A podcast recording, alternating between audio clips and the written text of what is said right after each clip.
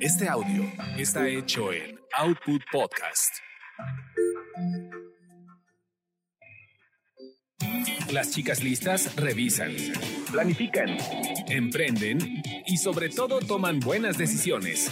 Bienvenidos a Las chicas listas, un podcast de finanzas cotidianas y desarrollo laboral con Ivonne Vargas y Verónica García de León.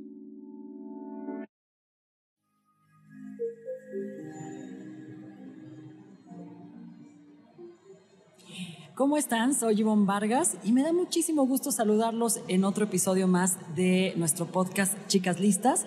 Tengo que decir que hoy es un episodio especial, no es un día cualquiera, porque cuando ustedes estén escuchando este podcast, eh, eh, se contagiará el ánimo de Expo Publicitas desde donde estamos grabando, gracias a nuestro productor Charlie que nos invitó a grabar este episodio y poder vivir ya como en el cara a cara la experiencia de estar compartiendo con las personas, que nos comenten qué es lo que quieren encontrar en contenidos de podcast, qué es lo que les gusta también de chicas listas, qué temas quisieran encontrar.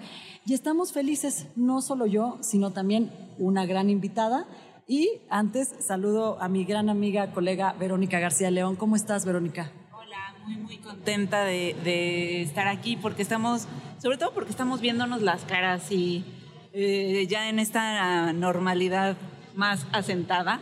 Y contenta también porque vamos a hablar de un tema que nuestros escuchas nos han pedido mucho y es acerca de la, eh, cómo utilizar las redes sociales a su favor para promover eh, sus productos, sus servicios. Eh, parece sencillo y parece que es nada más cuestión de poner un post ahí en redes sociales, pero creo que tiene un poco más de, de chiste esta, esta cuestión. Así es que estamos con una experta en esto que es Gaby Escamilla y comenzamos. Las chicas listas cuidan sus carreras. Aprende a ascender y enfocarte en tener el trabajo que deseas. Mi queridísima Vero, antes de arrancar, recordamos nada más a los escuchas en nuestras redes sociales para que nos comenten. Nos pueden encontrar en Twitter eh, como arroba las chicas listas y también en Instagram como Chicas Listas Podcast.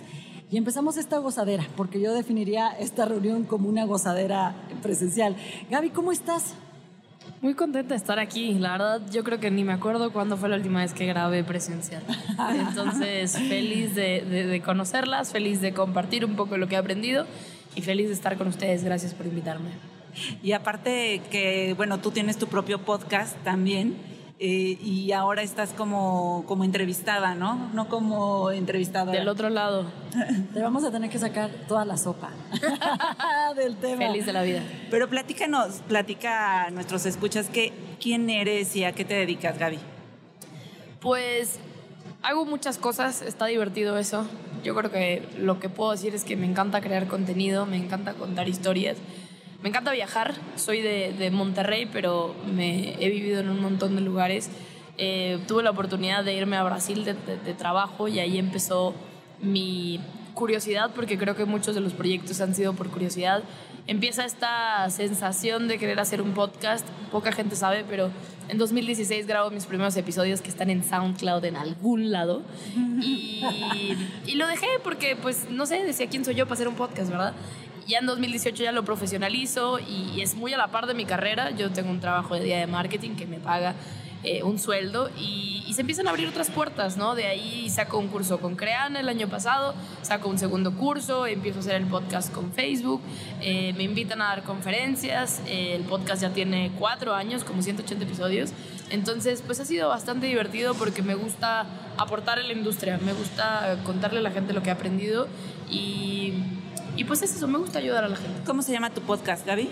Marketing Hack Show.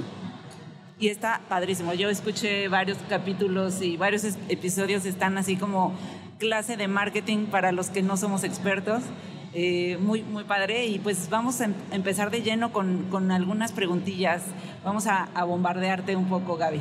No pasa nada, estoy lista. Lo que la audiencia no sabe es que estamos volteando para una foto y, y por eso nos escuchan bien. Gaby, eh, cuando arrancamos el, em, en este episodio, eh, Vero comentaba algo que me parece interesante y que es que tendemos a confundir, quizá porque digo, de entrada cuando estás como profesionista independiente y con tu, o con tu negocio pequeño, tu primer foco no son las redes, tu primer foco es eh, generar que se rentabilice el negocio y salir adelante. Pero para hacer esto muy aterrizado, ¿por qué es importante eh, tener presencia en redes, cuidar el hecho de tus clics, aunque ahí me estoy adelantando un poquito, pero em, a nivel de, de, ganancia, de visibilidad, ¿qué aportan las redes tanto para un independiente como para una pequeña empresa?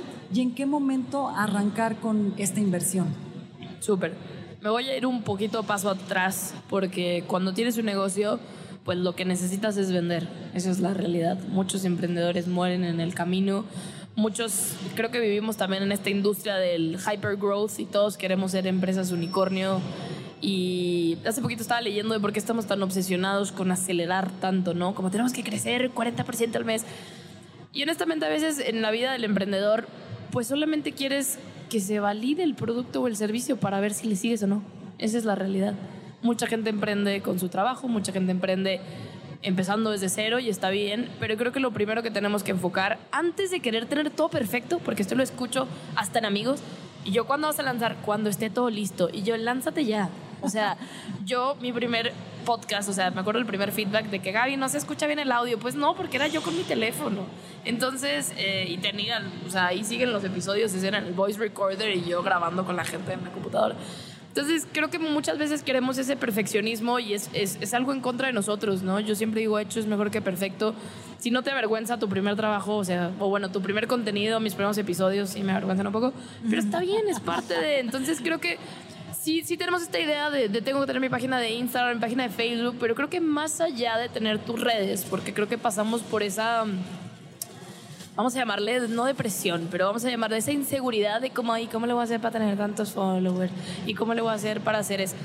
Creo que quitemos eso de es difícil y pongamos a pensar, yo tengo que tener una visibilización, ¿no? Y cuando yo tengo un producto, ejemplo, no sé, un curso, porque creo que, bueno, está difícil también cerrarlo, pero si yo tengo un producto, tengo que hacer que la gente me encuentre, yéndonos mucho más atrás de lo que es el marketing digital. ¿Cómo la gente me encuentra? Me tengo que hacer la pregunta de cómo la gente busca. ¿Y cómo la gente busca hoy en día? La gente busca por Google, la gente busca por redes sociales, la gente busca por Marketplace. Poca gente, bueno, ahora sí, a lo mejor están en Expo Publicitas caminando y encontrando producto, pero normalmente la mayoría de las búsquedas son ahí. Entonces creo que eso es lo primero que tenemos que entender. Antes de redes, antes de todo.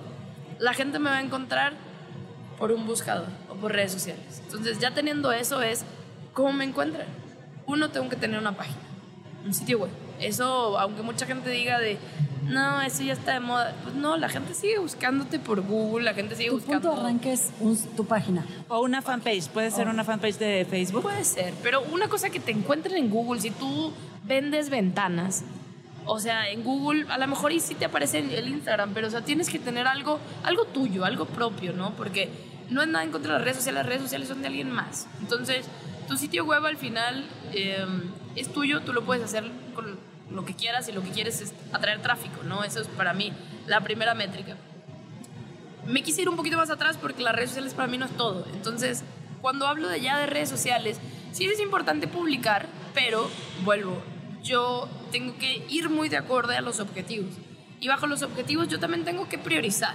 Entonces, si yo quiero vender, ¿qué voy a priorizar? O hacer 20 publicaciones en Instagram o buscar cómo vender el producto. Y ojo, yo no estoy diciendo que no lo hagan, solamente estoy pensando en prioridades. Entonces, yo tengo varias maneras de que la gente se acerque a mí. Vamos a llamarlo una a corto plazo y otra a largo plazo. A corto plazo yo puedo comprar anuncios, yo puedo pagar por campañas de Facebook y de Google, que honestamente pues son tan buenos modelos de negocio que por eso la gente sigue pagando. Entonces, hace 10 años no es que no existían, pero teníamos mucho alcance. El, el famoso orgánico, tú publicabas en Facebook y le llegabas al 90% de tus seguidores. Vuelvo, estoy en, en, un momento en el que ya tengo yo seguidores, ¿verdad? Pero pues era bien padre porque no necesitaba invertir y claro, estos modelos de negocios empiezan a querer rentabilizar, entonces pues tengo que pagar para verlo. Al final, pensemos desde el punto que yo soy una emprendedora, aquí está mi producto y existen 120, ¿cuántos somos mexicanos? 120 millones de, 125. ¿Cómo le hago para que esa gente me vea? yo pago campañas para llegarle a esas personas. O sea, veamos como si Facebook tiene el pool de personas y yo pago para mostrarle a las personas que quiero. Que sé que me estoy adelantando un poquito, pero antes de pensar en solo publicar en redes, pensemos que hay maneras de llegarle a la gente a corto plazo y a largo plazo. Que, que aquí el consejo sería, bueno, que ubiques muy bien a tu audiencia, ¿no? También Ese es de repente... El primer consejo, o sea, si no sé a quién le hablo, yo puedo hacerme un TikTok porque está de moda y la gente, pues a lo mejor no, no usa TikTok. Entonces, yo creo que sí, primer consejo, y yo creo que para estructurarlo, conocer bien a quién le hablas, no le hables a tus friends and family, porque pues no, o sea, no son quien... Y yo creo que te van a decir a lo mejor un feedback no tan, no tan adecuado. Obsesiónate un poquito en preguntarle a la gente cómo le estás ayudando, o sea, como que cómo le estás haciendo útil, si le estás ayudando a resolver un problema o evitar un dolor, que eso también puede ser. Segundo, el sitio web sí considéralo. Tres, las redes sociales son importantes, pero considera también que no solo es publicar y ahí lo abandono y una vez a la semana, o sea, considera que la pauta es importante para cortar el camino de llegar a las personas. Oye, Gaby, ¿y varía mucho qué tipo de red eh, usar o, cuál elijo? Si soy un profesionista independiente o si soy un empresario o si estoy en el sector de servicios o si estoy en la tecnología. O sea, ¿varía por qué red o cuál puede ser mi red prioritaria?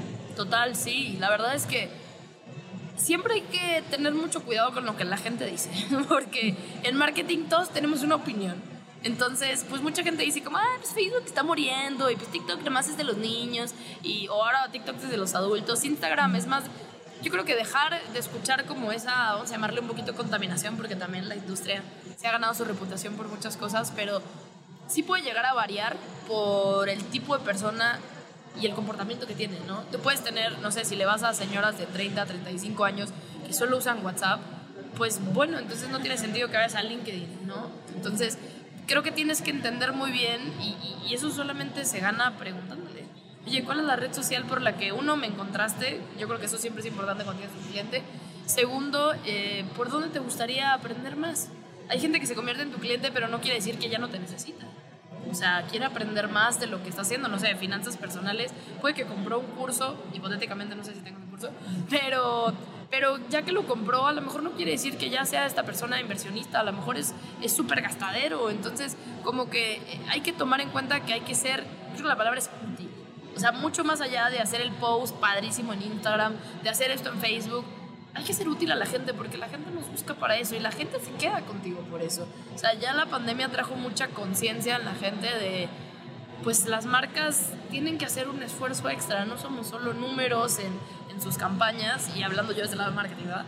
Somos, somos personas y queremos que nos hablen las personas. Entonces, para responder tu pregunta, sí varía y sí varía tu estrategia. Yo creo que nunca recomendaría de, si tienes Twitter, Facebook e Instagram, pues publica lo mismo y al mismo tiempo y con el mismo texto. No, Mejor dedíquense a una y háganla bien. Oye Gaby, me nace preguntarte en esto porque tal vez es obvio, pero si decido generar esa presencia, ya conozco la audiencia, ¿a quién delego la parte de llevar las redes? Porque creo que también un punto puede ser, me hago mi curso y yo me pongo a escribir y bueno, digo, tendríamos que tener algunas métricas para saber si está siendo exitoso o no está siendo exitoso. Y de repente tú lo dijiste hace un segundo, se lo doy a mi prima, a mi amiga, que como que escribe bien, pero la verdad no, no sabemos si entiende muy bien qué tono es el que queremos, cuáles son los objetivos que tenemos. Entonces, ya que tengo esto en mente, ¿cuánto le invierto y a quién le tengo que delegar esa parte de redes? Súper. Pues yo creo que depende hay, hay un ejercicio que a mí me gusta hacer, que lo aprendí en un curso, que es entender cuánto vale las acciones que haces. Entonces, eh, ese chavo te decía, ¿qué vale 10 dólares? ¿Qué vale 100 dólares? ¿Qué vale 1000 dólares? Y a mí me costó, honestamente, en mi lado emprendedor, como que delegar muchas cosas, entre eso, cosas de redes. Pero me decía de, oye, si eso le puedes pagar 10 dólares a alguien, pues enfócate tú en las cosas de 100 y 1000 dólares. Y yo, ah, sí, y eso lo aprendí hace dos años. Entonces creo que primero es entender la importancia de delegar porque a veces somos como muy piquis y como, ay, yo me meto en esto y el Canva y, padrísimo, pero pues eso no te va a traer tanto dinero. Entonces, creo que si lo puedes delegar, busca a una buena persona que sea community manager o hasta un diseñador. Creo que ahorita hay plataformas que son muy intuitivas, o sea, está Canva, que yo no soy diseñadora, pero he hecho cosas tan increíbles ahí. Eh, está, por ejemplo, Fiverr, que a veces necesito un diseño y hay una persona que me cobra 5 dólares por hacerlo.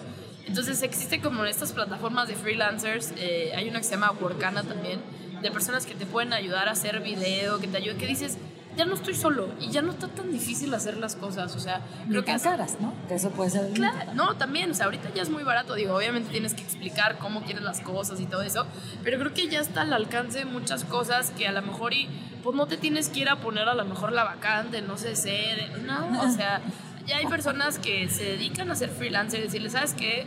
Eh, quiero este tipo de cosas tantas veces a la semana, esto es lo que quiero, estas son tus métricas y la persona lo va a hacer. Entonces, creo que también en el mundo globalizado ya están personas de todos los lados, mientras sepan español, te pueden ayudar. Entonces, eso se me hace increíble. Y vuelvo, pongo mucho foco en delegar porque yo hasta mismo a veces sigo haciendo cosas de mis redes que digo, ya no lo tengo que hacer. O sea, pero pues a veces nos gusta, es nuestro bebé, entonces eh, creo que a veces es la mentalidad lo que hay que cambiar. De hay que enfocarnos en lo que más nos trae ese, eh, vamos a llamarles, esos recursos, porque al final eso es lo que queremos. Y pero alguien que está empezando y que quiere, pues primero hacerlo él mismo. Que lo haga él mismo. Que lo haga él mismo. que se abra una cuenta de Canva. Que vaya a Canva. ¿Tú qué, recomend tú, ¿Tú qué recomiendas? Digo, leía hace, hace poco eh, que la gente, o sea, eh, como consumidores, ya no nos vamos por el contenido que te vende que vende explícitamente, ¿no? O sea, eso ya le huimos a, o sea, hacemos scroll, eh, hacemos con la, eh, eh, si estás viendo la tele, con el control te, saltas los anuncios, ya no quieres ver publicidad bruta o así. Entonces, en, en tus palabras, ¿cuáles crees que sean las, los aspectos que cuidar para que un contenido como tal venda sin vender? Claro.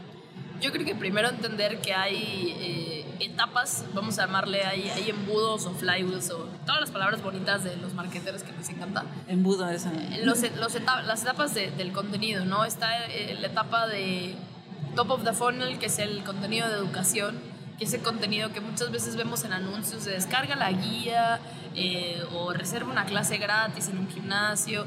Un contenido que no tiene fin de vender, de hecho ni siquiera tiene ni siquiera te habla del producto, es un contenido que te ayuda a resolver un problema que tú tienes, ¿no? A, mí, yo analizo mucho los anuncios que me llegan, honestamente, y muchos son a veces de educación. Hay cosas que, que digo, en su momento, cuando empecé en el mundo de las finanzas personales y de cripto, eh, me tomé un primer curso porque no tenía ni idea de este mundo, entonces me llegó a través de una publicidad un curso, vuelvo, no te venden como a lo mejor el producto final, este, bueno, en este caso sí, ¿verdad? Que era el curso.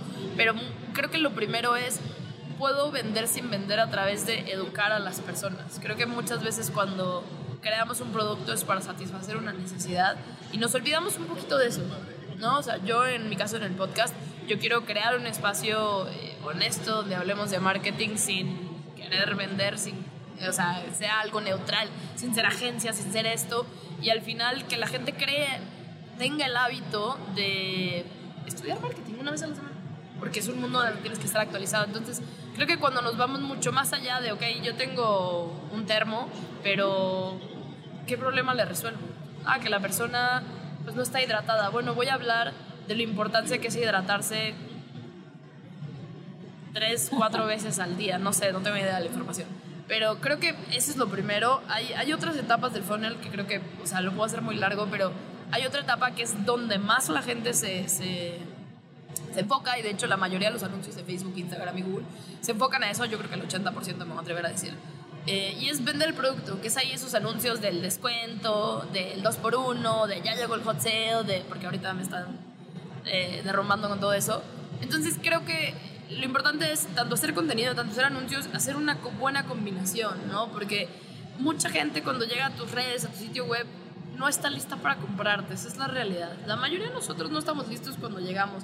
Y ya hablamos mucho de esto, estas interacciones, ¿no? ¿Cuántas veces la última vez, si hacemos el ejercicio, la última vez que compraste algo, cuántas veces lo tuviste que ver? Claro. Oye, Gaby, eh, entrando en el terreno de la guerra de los likes contra los clics, digo, a ver, es que de repente por ahí alguna chica o chico listo que nos escucha nos dice, a ver, aguanta, estoy empezando a definir el contenido y tú ya me vienes con el tema de que haga, de que no me gane, de que no me gane los likes, sino que le den clic y que generemos, ¿no? Entonces... ¿Qué nos eh, interesa más? ¿Qué nos interesa? Pero además, ¿cómo podemos aterrizar, digamos, a nivel de algo muy práctico, que generes una propuesta que te dé ese clic? ¿O en qué momento requerimos uno y en qué momento el, otro paso, no? Claro. Yo creo que lo... Yo nunca me han hecho esa pregunta, ahora que lo pienso. en seis años. Eh, Solo chicas listas. Sí. Y siempre hay una primera vez. Siempre hay una primera vez. Creo que los, los likes es que yo soy una persona muy enfocada en números, entonces a lo mejor y otros de marketing, eh, otros de marketing van a decir otra cosa, pero eh, una de las cosas importantes es que hay muchas métricas de vanidad dentro de las redes. Creo que cuando hablamos de métricas de vanidad son estos likes, el alcance. Eh, Esa es una muy buena definición, porque puede ser más una métrica de vanidad, ¿no? Sí, es una métrica de el like. Tantos, el, like. el like. El, like. es una métrica de vanidad. El, el, alcance, cuando nosotros vemos en redes de. Tuviste un alcance de 702 likes. Es una métrica de vanidad, esa es la realidad. Entonces. Yo, Pero que algunas empresas pagan esa métrica de, de, de vanidad, ¿no? O sea, de repente. sí, pero yo siempre que daba clases y sigo diciéndolo a mis alumnos, toca educar a la gente. O sea, si tú eres alguien que en su profesión te dicen, porque también me ha pasado, es que tengo que llegar a 500 likes. ¿Y 500 likes qué te va a dar? Entonces, creo que cambiar la conversación no tenemos que asumir que todo mundo tiene que ser experto en todo. Nadie es experto en todo. Entonces, creo que cuando empiezas a cuestionar y hacer las preguntas correctas, ya es ahí donde. Porque a mí la más pregunta más frecuente que me llega es: es que cómo le hago para este, explicarle a mi jefe que no son solo likes. Yo, hazle las preguntas. Yo estoy segura que si tú le llegas a decir, bueno, y con 500 likes, ¿qué vamos a llegar? ¿Cómo nos va a ayudar al KPI o al objetivo? Y ahí ya empiezas a tener como por lo menos una reflexión de, ah, pues a lo mejor no llegamos a otro lugar. Entonces, podríamos decirle que si es una métrica de vanidad, vuelvo, es una métrica de aprobación social también. Esa es la, o sea, lo digo tristemente porque no me genera una venta o un like. Entonces eh, yo me voy a ir obviamente por el click, porque el click me va a traer por lo menos algo parecido a una oportunidad o algo más acercado a una venta. El like, si alguien tiene como mucha... ¿Qué, es esta idea de llegar a los leads? Que se conviertan. Leads, que ya son eh, contactos concretos, ¿no? Claro, y depende mucho de la industria, ¿no? Yo, o sea, si tú me dices como Gaby, ¿qué prefieres? ¿Tener una meta de 500 likes o tener 10 leads? A prefiero los 10 leads porque los 10 leads, vuelvo, y, cambia por persona, ¿no? Yo trabajo mucho en B2B, entonces esos 10 leads se los pasaría a un vendedor y esta persona le va a marcar. Si es B2C, pues bueno, a lo mejor le mando un correo y decir, oye, eh, tenemos este producto que viste, lo vi en Google Analytics. Entonces, lo importante es darle seguimiento. Son personas al final que te dan tus, sus datos y el like. Es eso. ¿Y cómo haces un contenido que genere más digo, ya sé que va a variar dependiendo de lo que estés posteando, pero ¿en qué crees que se basa un contenido que genera más un clic que un like? Yo creo que es importante esta pregunta. Voy a irme solo a complementar también. Cuando tú generas yo creo que también depende de la red social, ¿no? Porque puedes pensar en Facebook, puedes pensar en Instagram. Y en Instagram el, el clic va a ser más en un anuncio que en una publicación, porque es, es, el like. Y en Facebook a lo mejor sí puedes hacer el clic. Pero bueno, independiente, pongamos de, de ejemplo Instagram. Eh, yo creo que la gente tiene que pensar que más allá que le dé el like, tengo que tener un objetivo atrás de lo que publico. Vuelvo. Yo puedo publicar, por ejemplo, un contenido para generar leads. Eh, una guía del podcasting de 2022, las tendencias. Eso es un contenido que me va a generar prospectos, me va a generar personas interesadas en ese contenido. Entonces, cuando, cuando me preguntas de qué es mejor el like o el click, yo ahí digo, pues el click, si el click es hacia eso, eso es más relevante que a lo mejor una foto. Entonces, yo creo que tenemos que pensar en utilidad, tenemos que pensar en educación y hoy en día también en entretenimiento a veces no pensamos, pero pues el entretenimiento también vende. Esa es la realidad. Entonces, por ejemplo, ahora Instagram que está pues, priorizando bastante los videos y los reels, pues ya está dejando de ser una, una red social de fotos de antes lo que era el, ¿cómo se llama? El filtro. Y, y bueno, ahora tienes que hacer más contenido de esto. Entonces ahí yo digo, pues el clic siempre va a ser mucho mejor porque se acerca a un lead. Regalas algo, ¿no? O sea, bueno, ahorita que mencionaste lo de la guía de... Ah, la guía, sí. O o sea, sea, regalas algo que... es un contenido de valor, Útil. algo Ah, sí, útil. O sea, algo útil. hay mucha gente que empieza a tener como esta educación que yo creo que tengo 5 o 6 años que quiero que llegue en México, de mucho más allá de hacer tu campaña o tu, este es mi producto, aquí está, con sus funcionalidades, sus beneficios. Hablemos un paso más atrás, hablemos de la guía. Yo, por ejemplo, trabajo en un e-commerce y sacamos una guía para cómo vender en Mercado Libre. Y la gente está súper agradecida con esa guía, porque pues por más que Mercado Libre está ahí, la gente tiene muchas dudas de cómo subir su producto, Totalmente. cómo meterle un precio, sacamos, sacamos antes de Hot Sale los 40 productos que más busca la gente, entonces eso es un contenido interesante. Entonces creo que pensar que vuelvo, sé que al final el ebook no va a traer las ventas, pero el ebook va a traer contactos y sus contactos pueden ser cotizaciones, pueden ser personas que te pregunten. entonces- Claro. Oye, Gaby, un poco para ir cerrando ya este podcast, eh, eh, y me voy a poner seria, es que te vi muy entusiasmada con esta pregunta de busquen eso que genere el valor, ¿no?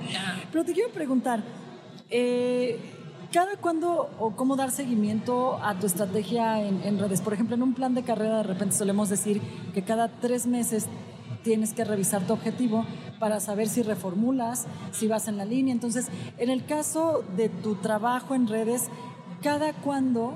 Y a lo mejor esta pregunta es muy obvia, pero No, no, es ¿hay algún tipo de señales que nos digan, la estoy cajeteando, o sea, ya, ya no tengo que ir por esta vía, además de que la gente no te dé clic, ¿no? Pero probablemente hay otras cosas que dices, no tengo por qué meterle más a la campaña de Facebook, no tengo por qué hacer más esto, porque en realidad ni estoy vendiendo más, no está sucediendo, ¿no? Lo, lo que tiene Bueno. que suceder. Sí. Fíjate que antes, o sea, antes de pandemia sí había como nuestra planeación de seis meses y hasta la anual. Ahorita yo hago mi planeación mensual. Esa es la realidad. O sea, antes de que se acabe el mes, o sea, por ejemplo, yo que es veintitantos. Sí. eh, yo ya tengo lista mi planeación de junio y sé que a mitad de junio voy a hacer mi planeación de julio. ¿Cómo me doy cuenta que las cosas no están funcionando? Uno, tengo que medirlo. Si no lo mido, no tengo ni idea de si fue bueno o malo. Dos, darle tiempo. Para una persona que diga de esta campaña no funciona, tiene que pasar tiempo. No puede pasar un día y decir, ay, no generó nada. Fíjate, pero tiene un día. Entonces, las campañas cuando pagas tienen un proceso de aprendizaje. Entonces, tengo que tomar mucho en cuenta eso. Si no estoy generando, por ejemplo, más alcance o más seguidores o más links o más clics, dale el tiempo. O sea, yo diría mínimo 15 días ve. Si también tienes un costo de adquisición, que es una, es una métrica importante, si te está costando 200 pesos traer un cliente y te está pagando 50, pues también ahí no tiene sentido. Y un poco para redondear esta respuesta, sería, ¿cuáles serían las métricas más importantes eh, que tú consideras eh, no perder de vista? Costo de adquisición definitivamente es una. Eh, ¿De dónde te está llegando tus clientes? Que eso al final es importante si eh, te vio en redes o te escuchó en un evento, porque eso vas a saber si eso funciona, cómo invierto más, ¿no? Eh, tercero, qué campañas están funcionando y eso, pagadas o no pagadas, tienes que saber de dónde está viniendo la gente. Y la generación de leads. Para mí eso es, para empezar y decir algo inicial, los leads son importantes porque si yo invierto ya algo 200 dólares, pero traje yo 150 leads, ya tengo un retorno. Ya tengo, yo no tenía esas personas antes. Entonces creo que si pienso un poco así, eso diría que es lo más importante. Oye, pero es que lo que quiero ¿dónde es te que te quieren? invitemos. leads, leads para la gente que que, te no conoce el término. a una segunda parte. Sí, cuenta, Prospectos. déjanos un poco picaditas con el Prospectos, tema prospectos, de... ok. Ah, ok. Vamos a invitar a Gaby a, una- a, otro, a otra edición de Chicas Listas para que profundicemos en el tema de leads, que ya vimos que te apasiona muchísimo. pues Vero, un, un gusto, este, de veras qué, qué gozadera vernos cara a cara y haber grabado Sí. este, este episodio de Chicas Listas en Expo Publicitas con Output Podcast, Podcast con nuestro buen Charlie, productor, que le agradecemos muchísimo. Y nos escuchamos en otro episodio más de Chicas Listas. Nos despedimos. Gracias, Gracias. Gaby, gracias. Gracias a ustedes. Gracias a todos. Gracias a todos.